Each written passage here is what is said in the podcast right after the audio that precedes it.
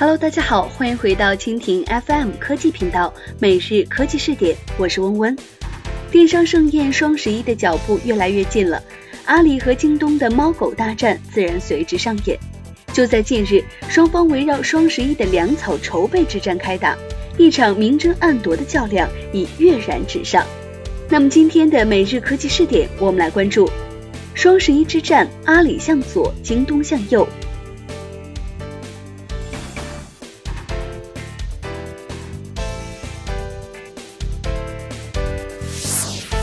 每日科技视点，每日科技视点，关注信息科技的点点滴滴。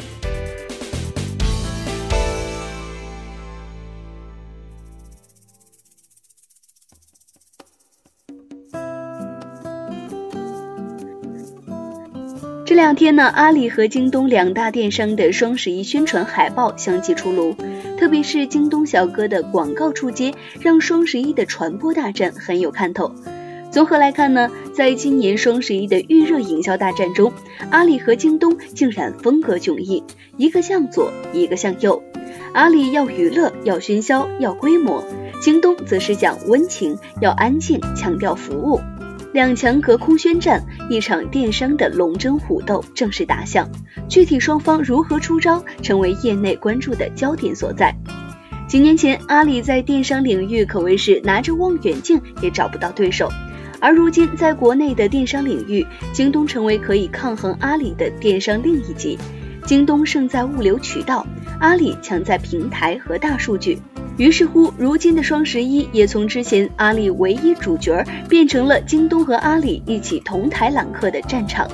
对比两家的双十一海报，阿里天猫一如既往的走的是创意渲染派，实行张扬排山倒海之势，而京东则走的是写实体验派。比如京东的海报展示的是多个配送员走边疆、入深山、穿栈道等十一个具象画面，其主打物流，主题是十一点十一，我就在你身边。从营销的感觉上，包括整体的海报风格，都可以看出，阿里是排场是喧嚣，京东则是安静，有一丝丝的温情所在。值得一提的是，这一次的京东双十一的营销力度也是达到了一个新的高度，其中有三百五十多名的京东基层员工参与其中，本地小哥系列广告在北京、天津、上海。杭州、广州、深圳、武汉、成都、沈阳、西安十一个城市的电梯海报及北京的候车厅投放；京东小哥故事系列在北京、上海、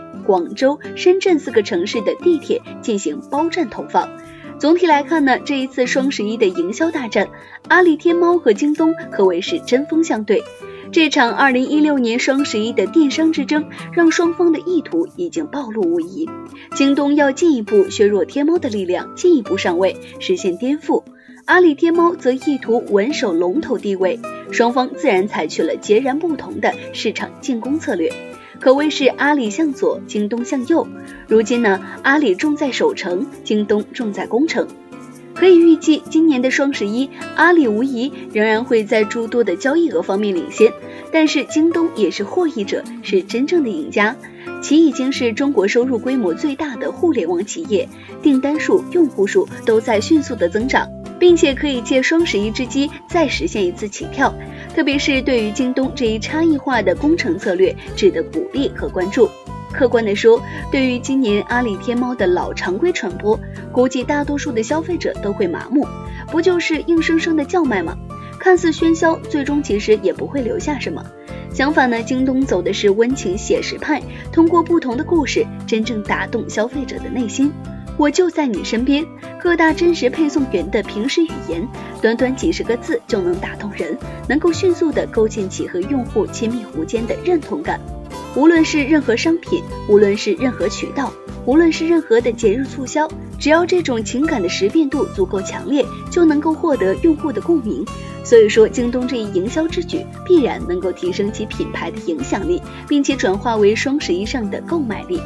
从具体打法上来分析，也可以说京东用了一个妙招，其以己之强的物流攻打对方之弱。要知道，每年的双十一物流是一大掣肘。截至二零一六年的六月三十号，京东自建的物流覆盖了两千六百三十九个区县，运营二百三十四个大型仓库，配送站自提点数量达到六千七百五十六个，这些成为京东提升双十一体验和服务 PK 阿里的杀手锏。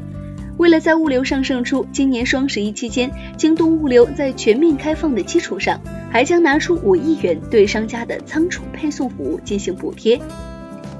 总之，在今年的双十一大战中，如今的京东是开了一个营销好头，不妨让这股风吹得再长再猛烈些。我们也希望能有更多的力量来与阿里抗衡，从而让消费者更受益，也让行业发展的更健康。好了，以上就是今天的每日科技视点，感谢您的收听。如果您喜欢我们的节目，可以点击屏幕上方的星星收藏我们的节目。同时，您的观点和建议也可以通过微信公众号“直播互联网”来和我们联络。每日科技视点，我们明天不见不散。